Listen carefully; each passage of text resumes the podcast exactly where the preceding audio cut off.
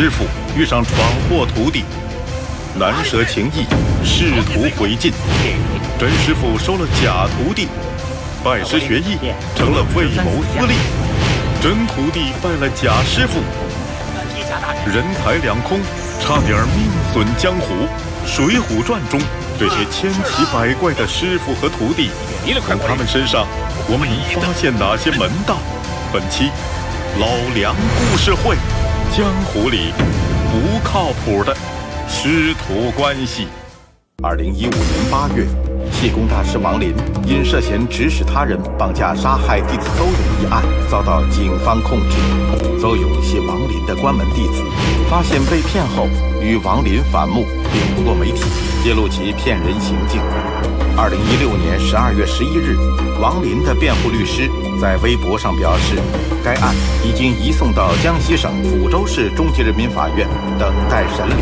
师徒不睦，这种事情在中国古典小说《水浒传》中也是屡屡上演。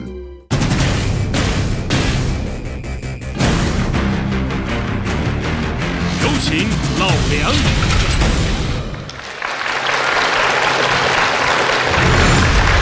观众朋友们，大家好！欢迎您来到辽宁卫视老梁故事会，我是老梁。我们这一期呢，给大家解读和《水浒传》有关的话题呀。我们说说这师徒关系。哎，这个倒跟《水浒传》接得很紧，因为中国封建社会啊，呃，有数不清的这种师徒关系啊，包括这个很和谐的师徒、反目的师徒、真真假假的师徒。那很多人说说，现在社会不叫师徒了吧，都老师学生。工厂叫师傅，说怎么这还有这师徒呢？他这个师徒，我跟大伙解释一下，和我们现在说的师生关系，它可不一样。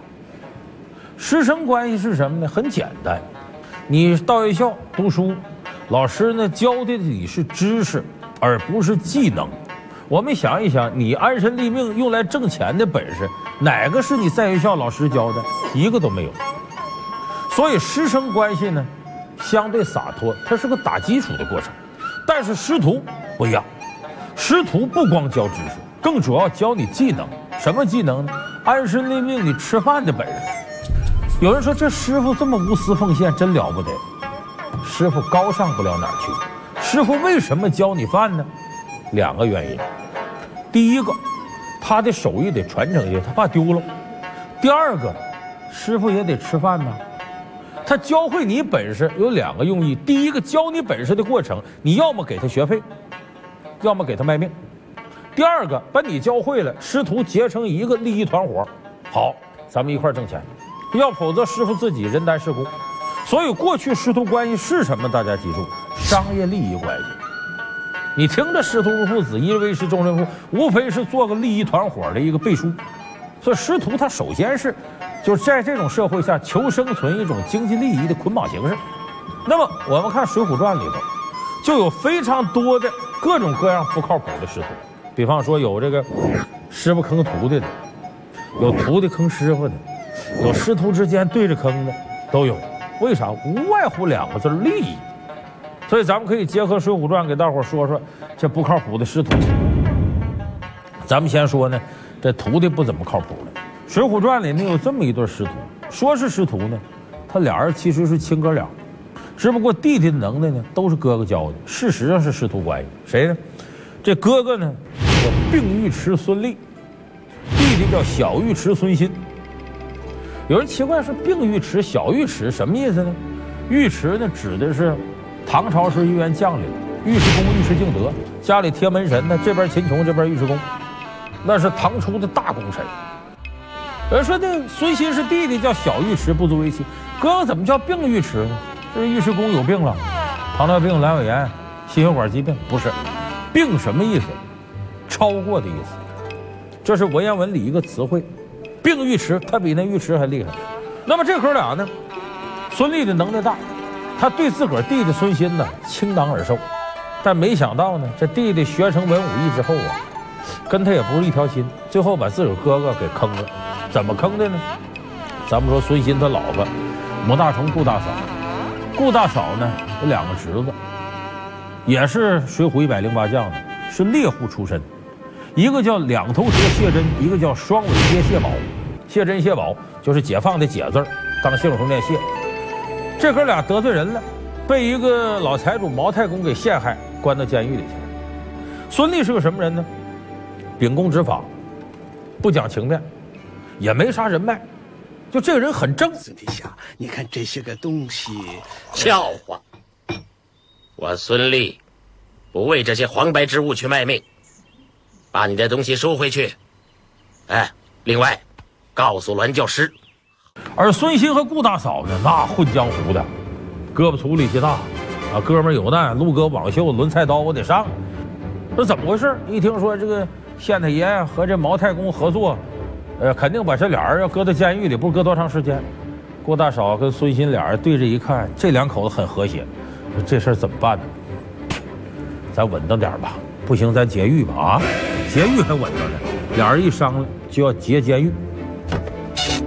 大嫂，我们都准备好了，进出的路都探熟了。探熟了。好，快点。哎，可是劫监狱呢，把这些人划拉划拉纠结到一块儿，发现不行，你进都进不去。这时候就想个主意，说我哥哥呀，跟监狱那有关系，他要大摇大摆进去，谁也不敢拦。他要配合咱这事，咱就干成了。说你哥可有功名的，那要是劫完了，他不倒了霉了？哎，孙兴说不怕那个，现在当今大宋多腐败啊！我跟我哥干完这事，我们俩投梁山，上梁山造反去。大哥，倒不如我们兄弟一同上梁山入伙。啊，怎么，伯伯是舍不得你那个兵马提辖？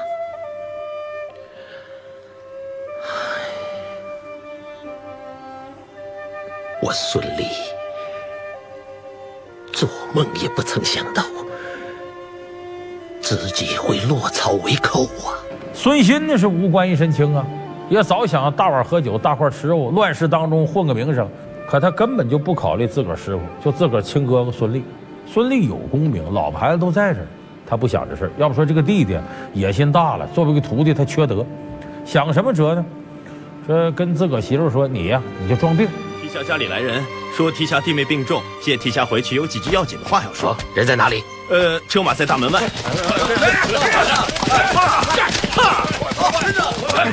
来了来了，我看见果然是兄长，你快到屋里躺下。好，你们只照我说的做。走走。这顾大嫂在家装病，那头呢，病愈师孙俪两口子一听说弟妹有病了，这都病得够呛了，那当哥哥当嫂子得来看来，俩人就来了。来进到屋里头，孙鑫让外边自个儿兄弟拿着刀把门口看着。哎，弟妹呢？病在哪里？哥哥不必急慌，先让手下外面等候。啊，来哟，伯伯来了。啊，伯伯一路上辛苦了，坐。哎，弟妹害的什么病，如此性急呀、啊 伯伯切莫怪罪，我害的是救你兄弟的病。啊？你们这是做的什么怪呀？弄得我这样心焦。孙俪一听这叫怎么回事？我帮忙，我我帮完你，我怎么办？你也甭管那个，我给你留条路，咱们到梁山当好汉。啊，孙俪一听当反贼呀、心里不愿意。可这时候箭在弦上，不得不发。事实上，他们两口子已经被这个自个儿的弟弟弟妹给绑架了，所以这么在这个自个儿的弟弟兼徒弟的蛊惑之下，没办法，最后劫狱把谢珍、谢宝劫出来，一起上梁山。明哥哥，小弟不才，愿入伙梁山，与哥哥生死一处。《水浒》好汉里头有相当多的这样人，根本不愿意上梁山，形势所迫给逼的。所以宋江招安为什么那么顺利成功？这帮人都希望招安，回去接着做官去。所以你看孙俪这事儿，就让他这徒弟兼弟弟给坑了，根本不考虑师傅的意，我就这么干了。所以这我们说，这属于徒弟坑师傅的不靠谱的。还有倒过来的师傅琢磨徒弟的，这师傅是个大骗子。在《水浒》里也有一号叫打虎将李忠，我说这名你能想起来？他读的谁？九纹龙史进。咱们很多朋友啊，读这个中学语文课本啊，不有鲁提辖拳打镇关西吗？这章可能大家都熟悉。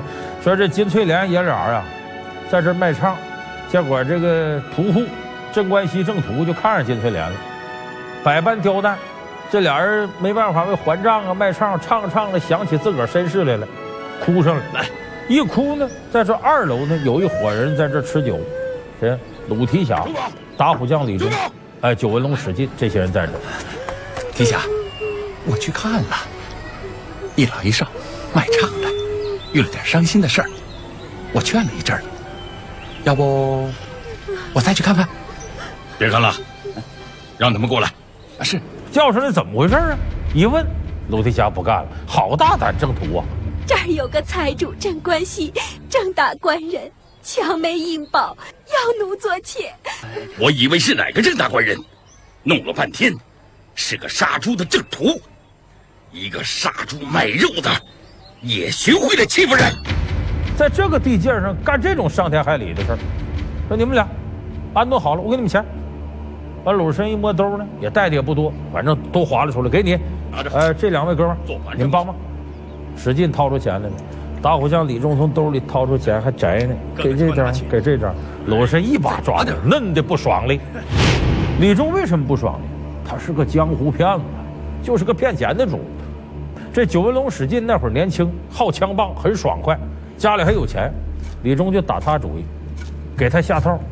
小兄弟啊，你跟我混，拜我为师啊！咱们这个天高地阔，啊，广阔天地，大有作为。这江湖咱想怎么着怎么着。也就是说，李忠对史进一通洗脑。史进那时候年幼无知，稀里糊涂就拜李忠。后来发现自个儿师傅是真不是个东西。他为什么要骗史进呢？史进要是自个儿徒弟，他家有钱呢。那你徒弟孝敬师傅吗？那徒弟要穷的叮当响的，搁什么孝敬师傅？所以得收有钱的徒弟。这是李忠当初琢磨史进的一个方式，所以我说这是师傅琢磨徒弟的。那《水浒》丰富就丰富在这儿。刚才说有不怎么地的师傅，有不怎么地的徒弟，哎，还有师傅徒弟都不怎么样。但这不怎么样，有的是互相利用，有的直接就互相坑。你说师傅徒弟说互相利用的，再说个例子啊，好汉鲁智深。有人说鲁智深那可可不一样。很多人看完《水浒》最推崇就鲁智深，说鲁智深和武松不一样。你看武松干事儿，什么事儿都有原因，都跟个人情绪啊、呃个人立场啊、利益有关。他为什么斗杀西门庆，把他哥哥弄死不能干呢？他为什么打老虎？嗯，他不打老虎，老虎就吃他了。就是他干所有的事情都是有利益冲动的。鲁智深不是，他帮金翠莲也好，打镇关西也好，基本这个人就是行侠仗义，秉持公平公正。他没有更多的个人利益，所以你咱们看那个《红楼梦》里都有个散曲说鲁智深嘛，说的非常好，叫“漫问英雄泪，相逢处世家。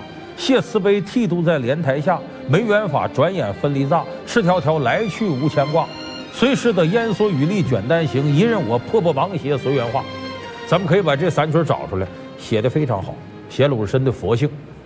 说鲁智深怎么成这个互相利用呢？你听我慢慢往下说。他这不鲁智深五台山出家，醉打山门。长老一看也不能留你了，给你写封信，到开封去吧，到其他兄弟寺庙挂个单去吧。到了开封相国寺一看，给他安排个什么位置呢？那菜园子呀，有一阵没人看了，有帮泼皮无赖呀，不是偷菜就打人。这大和尚一看孔武有力，一掂量使个水墨禅杖，八十二斤，跟关公青龙偃月刀差不多。我把你派那儿去吧。大相国寺委派僧人鲁智深前来主持菜园。俗话说，新官上任三把火，这鲁智深还真有些来头，要断咱们的财路，咱们得想个办法。嗯嗯嗯，不用计较，给他来个下马威。哎，给他个下马威，他今后不敢管咱了，所以假装呢，拎点果品呢来看他。说大师，我们在这儿呢。鲁智深奇怪，看我不进屋。拎点吃的，站哪儿了？站粪坑旁边了。拎点吃的站粪坑旁边，没这道理啊！说就这味儿多香，你来了没这道理。那鲁智深呢就觉得有点事儿，走到跟前儿呢，这几泼皮无赖上去，扳着脖子，搂着腰，抱着腿，就要把鲁智深推粪坑里。师傅，哎，这点薄礼，望笑纳。哎，上！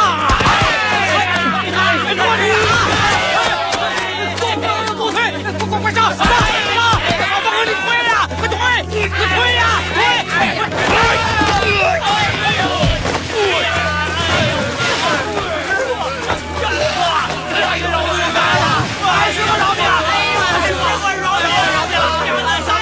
这几个泼皮根本动不了。鲁智深一个个跟那小鸡子似的，来吧进去，来吧进去，把这些泼皮都扔粪坑里。这几个泼皮算彻底服了。服了之后，你说这些泼皮无赖有一套，爬上之后身上臭气熏天的，翻身就跪，师傅啊，就要拜鲁智深为师。参拜师傅，参拜师傅。小人们有眼不识泰山，冒犯虎威，望师傅恕罪。恕罪，别给我来这套虚套，啊，都坐好。说鲁神能收吗？真收了。为啥收呢？这些泼皮无赖啊，原来是自个儿对立面。你说他要真跟他闹僵了，他是他打不过你，他三天两头不怕贼偷就怕贼惦记，他祸害你啊！这儿弄一下那儿弄一下怎么办呢？所以鲁神一看得了吧，化敌为友。我收你当徒弟，你没事你伺候伺候我，别给我菜园捣乱。而这些泼皮无赖呢，本来就社会底层，一出去讲我，我相国寺菜园子一泼皮无赖，没人拿当回事儿。我相国寺大和尚鲁智深禅师是我师傅，养腕了。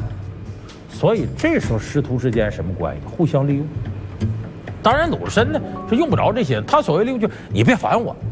平常你还多俩人伺候我，其实千穿万穿马屁不穿，旁边多俩人伺候谁不愿意？当然这些徒弟有没有用呢？有一个作用。有一天鲁智深喝酒喝差不多了，酒酣耳热之后啊，这几个徒弟掂量师傅，您这禅杖太沉了，你你我们想见识见识您功夫。鲁智深一高兴，来小的们看，拿起禅杖唰一通耍，正耍着就听墙外有人说好功夫。鲁智深回头一看。墙外站着一位英气勃勃的气势汉子，谁？抱头林冲。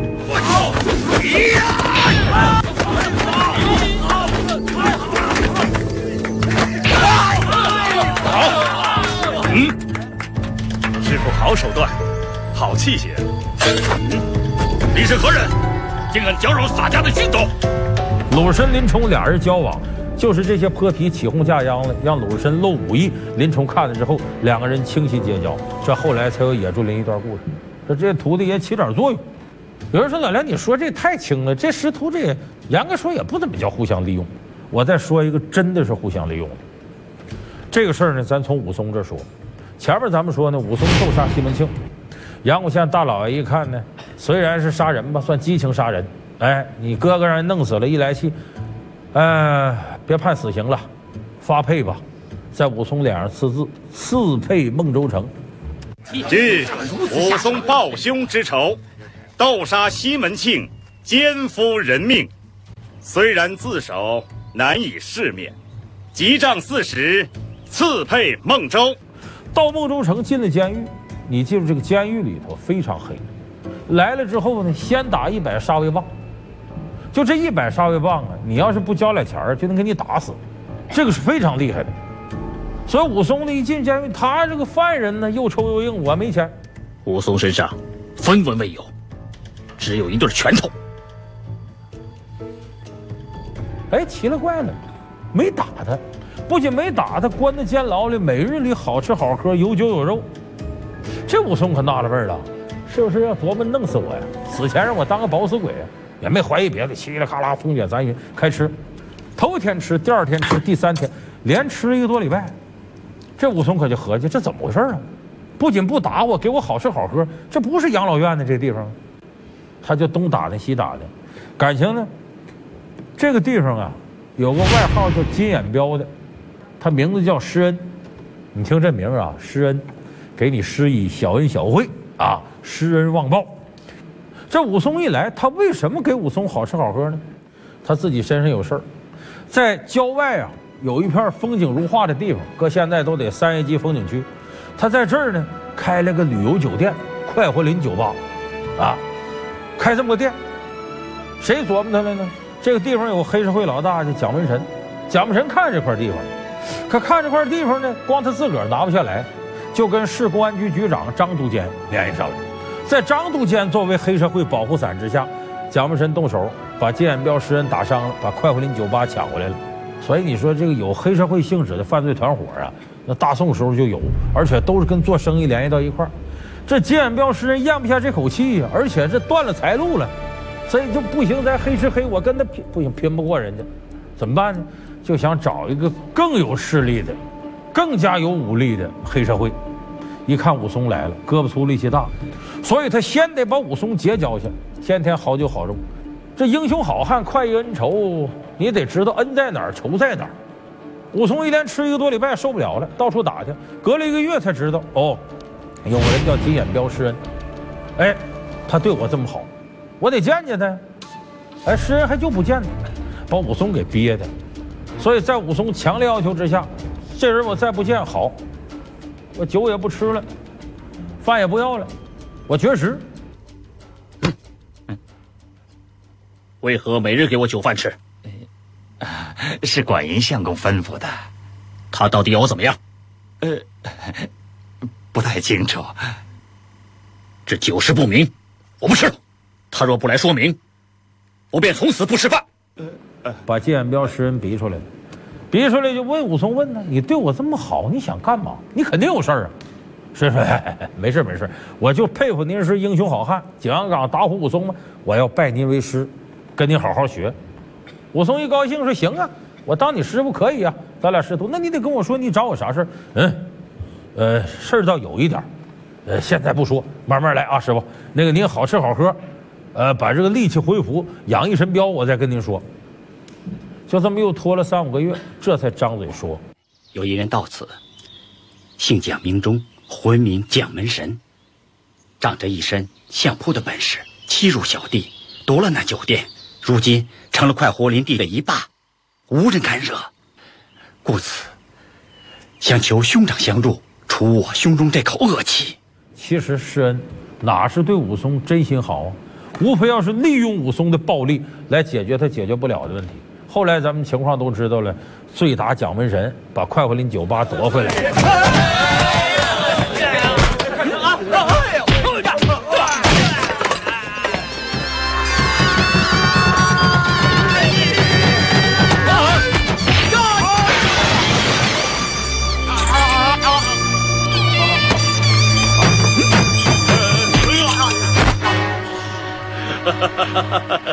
认识武松爷爷这段拳头吗？好汉饶我命啊！景阳冈上的老虎也经不起我三五拳。若要我饶你，必须依我三件事。休说三件，三百件也易得。这第一件，你便离了快活林。行行行行。第二件，夺了施恩的酒店都还给施恩。当然，这事儿也得罪了公安局局长张督监。张督监算计武松，哎，所以才有武松大闹飞云浦。飞云浦，然后从这边把杀手杀死了。回来之后，连蒋门神带张都监全家都让他给灭了。这是后来发生武松身上的事。你看他跟施恩之间这师徒什么关系？就是武松得了好处了，甭管是不是他有意的啊，反正一百杀鱼棒不打了，好吃好喝养着，在监狱里不遭罪了。你这是利用了人家吧？人家当然有更大目的，利用你夺回快活林酒吧这个产业。所以这是师徒啊，互相利用，互相之间呢都没有安着什么单纯的心理。